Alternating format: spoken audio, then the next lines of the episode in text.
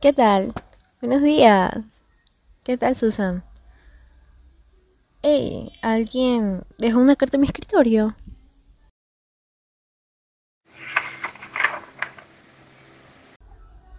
Estimada señora Smith, actualmente espero el día de mi ejecución en el corredor de la muerte por un crimen que yo no cometí.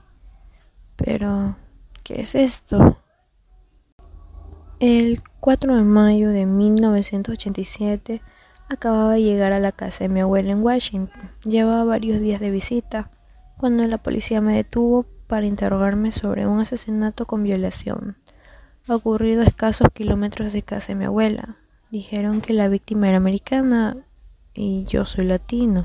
Un testigo ocular. Un testigo ocular había visto como una Ford Sedan verde había aparecido al que yo tenía abatonado en el lugar donde la niña había desaparecido. Me tuvieron en la comisaría durante 36 horas despierto, sin comida, sin agua, sin dejarme hablar con un abogado. Los agentes me golpearon en varias ocasiones y uno de ellos llegó a apuntarme con el arma en la cabeza y apretó varias veces el gatillo. Cada vez que lo hacía, el percutor chasqueaba en un tambor vacío al final. Me dijeron que si confesaba, todo iría bien. Estaba tan exhausto y aterrado de lo que hice. Después de todo lo que me hicieron pasar, habría confesado cualquier cosa, pero yo no lo hice. Nunca, se, llevó a cabo, ninguna, investigación Solo llamaron a unos supuestos testigos, un jurado integrado por blancos. Oyó los testimonios y me condenó tras una hora de liberación.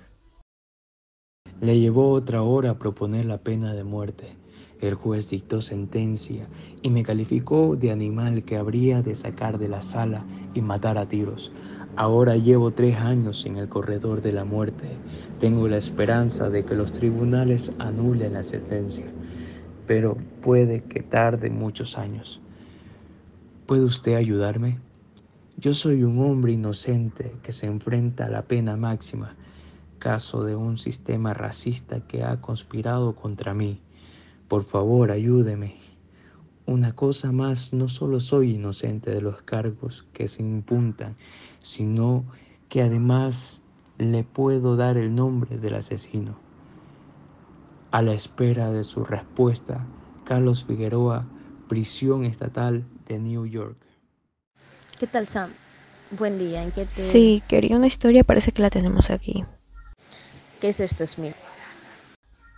Es la carta de lo que parece un condenado a muerte que no cometió ningún crimen, un inocente a punto de ser asesinado por decisión de un juez que no se molesta en pedir una investigación.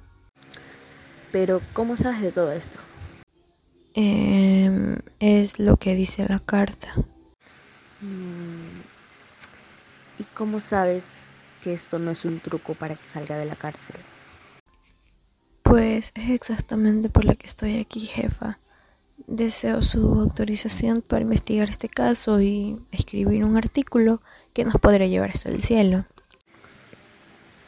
Mm, me parece que empiezas a enloquecer, Smith pero me gusta tu locura con iniciativa. Pero eso sí, si me traes una nota que no me atrape, será la última vez que vuelva a autorizarte algo así. Esta será su mejor decisión, jefa.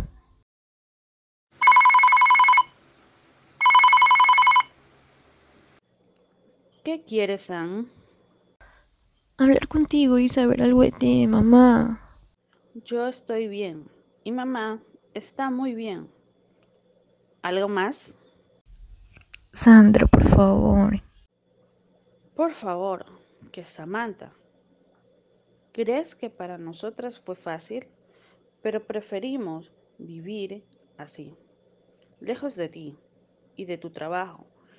Creo que así te estorbamos menos. Sandra, tú ni mi mamá son estorbo. Perdónenme. Lo siento, Sam. Ya ha pasado mucho tiempo. Pero se puede recuperar. Samantha, no. ¿Cuántas veces tengo que decírtelo? No. Y creo que es momento que ya sepas. Mamá y yo nos mudaremos lejos. Y por favor, ya nos vuelvas a buscar.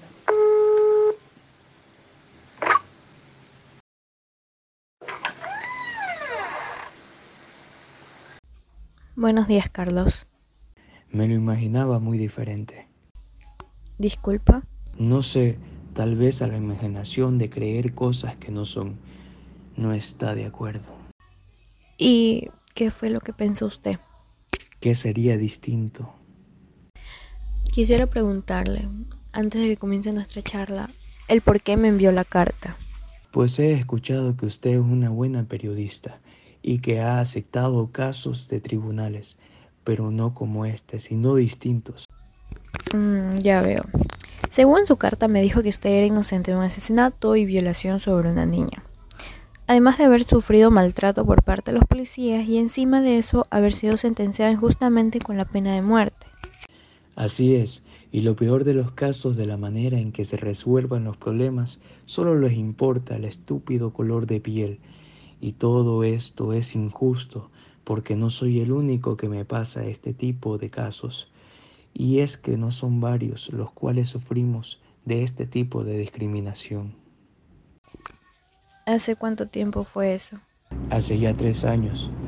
Pero eso no importa porque mi ejecución ya se viene en una semana. ¿Tiene usted evidencia de ser inocente? Claro que sí. Sí tengo un testigo que es mi abuela, que siempre me vio que estuve con ella y además nunca encontraron prueba que me culparon solo el mismo color del auto que yo tenía. Todo esto es una mala coincidencia. De verdad, señora Smith, no quiero morir, ayúdeme. Al parecer, si hay una manera de poder sacarlo de aquí, para el único problema es que el poco tiempo que tenemos, porque hay que poner otra vez las evidencias, a buscar testigos y todo eso. Tome una lista de todas las personas que fueron testigos en ese momento. Aquí está sus direcciones y sus números de teléfono. Incluso está el de mi abuela, que nunca ni siquiera le pidieron la declaración y verá que soy inocente. Pero al final de la carta me dijo que conocía el nombre del asesino porque no me lo dice. Vaya, y porfa, búscalo. Toda la lista de las personas que me entregó no ha sido útil, porque ni siquiera la maestra de primaria ni el abogado han sabido decirme algo. Y vaya abogado que se consiguió, que por medio de proteger a un asesino, abandonó el caso y lo dejó solo. Veamos qué nos puede decir estos ineptos policías. Hola, ¿Qué tal? Mi nombre es Amanda Smith, soy periodista y bueno... Sí, sí, ya sabemos quién es usted y sabemos cuáles son sus intenciones. Mi nombre es María Cruz, pero para usted soy la Teniente Cruz y mi detective Cedeño. Buenas tardes. Al parecer usted quiere revivir a los muertos. Déjeme decirle algo, Figueroa está allá adentro porque él es el asesino. Eh, sin ofenderla, Teniente Cruz, pero usted no tiene las pruebas para dicha acusación. Hay las necesarias. Tal vez hay las necesarias, pero no para condenar a un hombre a muerte. La sentencia de muerte fue decisión del juez, no mía. Entonces, teniente, creo que no habrá ningún problema que me lleve a la escena del crimen. Le advierto que no perderé mi tiempo. El camino se volvió más boscoso conforme que íbamos acercándonos al lugar. Todo se volvía más oscuro. Los árboles de grueso tronco cubrían todo y hasta hacían que los rayos de luz no pasaran íntegros. Seguramente al llegar aquí cargando a alguien, no era algo que alguien hubiera podido hacer. Sería una evidencia en sí misma. La fosa fangosa estaba enfrente de mí, todo rodeado de lodo y fango que podría arrastrar y someter a cualquiera. Un lugar tan perverso e inusual para dejar una víctima tan pequeña. Tiene razón. No hay, no hay prueba que confirme que usted haya sido el asesino. Incluso su abuela tiene una factura con tarjeta, donde prueba que usted no estuvo en el lugar de los hechos. Si vio, tenía razón. Pero responde mi pregunta. ¿Por qué no me dice el nombre del asesino ya que eso me lo mencionó al final de la carta? Porque es imposible buscar justicia desde afuera, ya que el asesino se encuentra aquí mismo. Como él, él está encarcelado. Sí, bueno, cuando yo fui encarcelado me pusieron con un compañero y era el único con el que podía hablar. Y obvio que se dio la pregunta más obvia. Le pregunté que por qué él estaba aquí y me dijo, porque había asesinado 12 personas. Nunca creí conocer a una persona que al contarte este tipo de cosas lo era tan fresco y una forma alegre. Luego él me preguntó de que por qué yo estaba aquí. Le respondí que había sido acusada injustamente y que era inocente de todo lo que se me estaban acusando. Él se rió y me dijo, Sí, claro, todos aquí somos inocentes. Me volvió a preguntar por qué estaba aquí, de qué estaba siendo acusado, y le dije que por haber asesinado supuestamente una niña y violarla.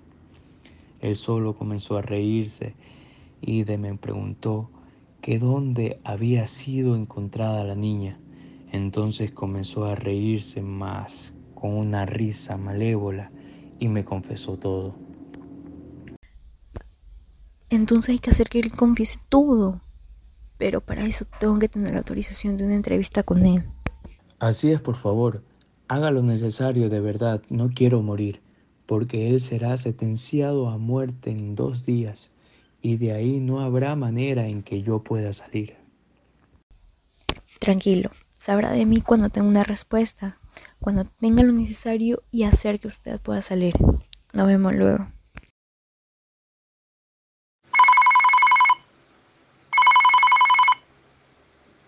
Hola Sam, ¿ahora qué pasó? Lo que pasa, jefa, es que encontré al asesino y necesito hacerle una entrevista a él. Bueno, ¿y yo qué tengo que ver ahí? Mm, lo que pasa, jefa, es que quería saber si usted podría hablar con el director, ya que necesito su permiso para una entrevista con él, porque es una de las personas más peligrosas de aquí.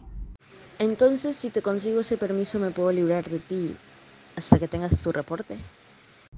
Sí, jefa, gracias. Está todo listo para la entrevista con él. Y recuerda que si te pasa algo allá adentro, no es responsabilidad ni de la prisión ni de nosotros. Te dejarán entrar, pero verás que estás bajo tu propia responsabilidad. De verdad que estás loca.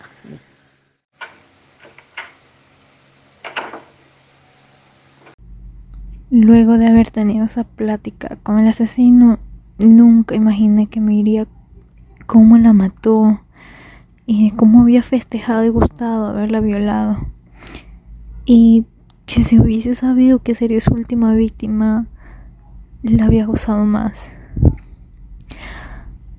Además, me dio un lugar exacto que vaya a buscar porque posiblemente ahí había algo más de saber. Y así fue. Fui a visitar aquel lugar y me di cuenta que había un cuchillo con el cual supuestamente podría haber sido el objeto con el cual fue asesinada la niña. Encontré el arma con el que podría haber sido asesinada la niña. Está muy sucia, pero mm, espero que aún haya huellas. ¿Pero qué es esto, Smith? Ya le dije que Figueroa era un asesino y que él tenía todos los motivos para estar ahí adentro. Entonces voy a hacer un artículo donde lo exhiba a usted y a la detective, demostrando que ustedes son un par de racistas, que solo buscan culpar a la gente de color. Así que le dejo esto de tarea. Luego de entregar todas las pruebas a la policía y el juez dejaron libre a Figueroa, él me dio las gracias públicamente. Y nunca había visto una persona tan feliz de salir de la cárcel sabiendo que fue sentenciado injustamente. pero a la final, justicia. Además, la teniente Cruz y la detective le pidieron también disculpas a Figueroa por haberlo discriminado. Luego volví a la cárcel hablar con el asesino y nunca creí que este hombre sería un total psicópata. Me dijo que le causaba risa que yo hubiese hecho caso en ir al lugar donde estaba el objeto con el cual había asesinado a la niña. Además comenzó con rodeos y a decirme que tal vez todo eso es lo que había dicho era mentira. Que todo era parte de un juego y, y de una trampa para que el asesino siga siendo de las suyas. Pero luego de todo eso, al final de mi artículo pude ganar un premio Pulitzer y además me gané unas vacaciones que llevé a mi hermana y a mi madre. Pero pero no dejaba de pensar en lo que me había dicho ese hombre. De verdad me estaba volviendo completamente loca saber que pude haber sido parte de un asesinato o que tal vez ese asesino solo jugó con mi mente. No importa cómo hayan sido las cosas, pero de verdad me estaba volviendo completamente loca con este caso y ya no sé si pueda seguir.